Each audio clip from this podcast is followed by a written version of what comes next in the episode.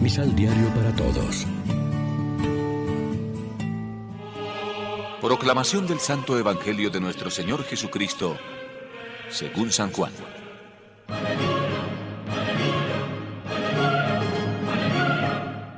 Dios mi Padre me envió, y si mi Padre no lo quiere, nadie puede ser mi seguidor.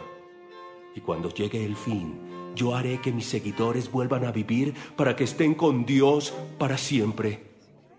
En uno de los libros de los profetas se dice, Dios enseñará a todos. Por eso, todos los que escuchan a mi Padre y aprenden de Él, se convierten en mis seguidores. Como les he dicho, Dios, mi Padre, me envió, y yo y nadie más ha visto al Padre. Les aseguro que el que cree en mí tendrá vida eterna. Yo puedo dar vida, pues soy el pan que da vida. Los antepasados de ustedes comieron el maná en el desierto, pero todos murieron.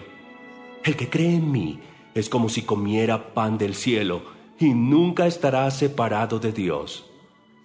Yo he bajado del cielo y puedo hacer que todos tengan vida eterna. Yo moriré para dar esa vida a los que creen en mí. Por eso les digo que mi cuerpo es ese pan que da vida. Lección Divina Amigos, ¿qué tal? En este jueves 22 de abril, como siempre nos alimentamos con el pan de la palabra que nos ofrece la liturgia. Hasta aquí el diálogo entre Jesús y la gente. Ahora en adelante los líderes judíos empiezan a entrar en la conversación y la discusión se hace más intensa. La conversación se vuelve más exigente. Ahora son los judíos, los líderes del pueblo, que murmuran, ¿este Jesús no es el hijo de José? Nosotros conocemos a su padre y a su madre. ¿Cómo dice que bajó del cielo? Ellos pensaban conocer las cosas de Dios. En realidad no las conocían. Si fueran realmente abiertos y fieles a Dios, sentirían dentro de sí el impulso de Dios que los atrae para Jesús y reconocerían que Jesús viene de Dios.